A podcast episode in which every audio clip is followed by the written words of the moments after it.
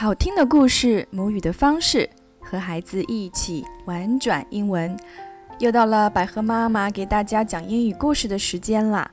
今天百合妈妈要带给大家的故事是 Who sleeps? Cat the cat. It's bedtime. 睡觉时间到啦！大家都睡着了吗？我们一起来看一下。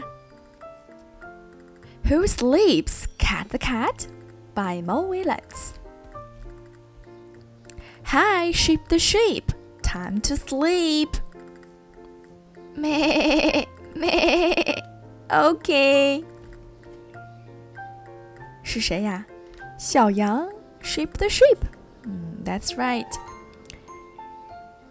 Hi, Pig the Pig, time to sleep.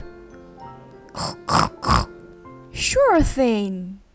或者我们可以发出这样的叫声：oink oink oink oink oink。Hi, giraffe the giraffe, time to sleep.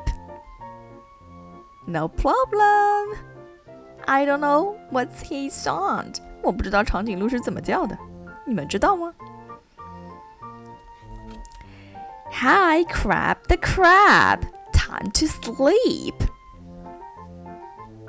Sounds good. 啊，螃蟹，crab the crab. Hi, horse the horse, time to sleep. Nay, nay, I'm on it. The horse is poo poo. 它在拉臭臭呀。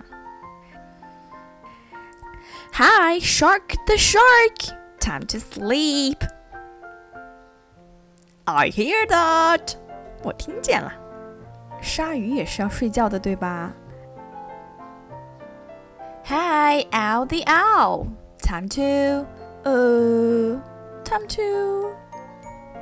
They look at each other, and the cat says, "Never mind." 算了，我忘记了，原来猫头鹰是不睡觉的。啊，Everybody is sleeping except the owl。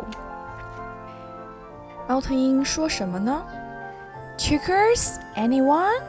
谁来跟我下棋呀？哦哦，Everyone is sleeping。晚上谁跟你下棋呀？大家都要睡觉啦。小朋友们，你们晚上是下棋还是睡觉呢 ？Join Spunky Cat the Cat as she introduces the very youngest readers to fun concepts like getting ready for bedtime. A surprise is waiting in every mini book. 在每一本 Cat Cat 系列当中，都会有非常出人意外的惊喜等待大家的发现。唉，好困呐，我还是去睡觉吧。Good night, bye.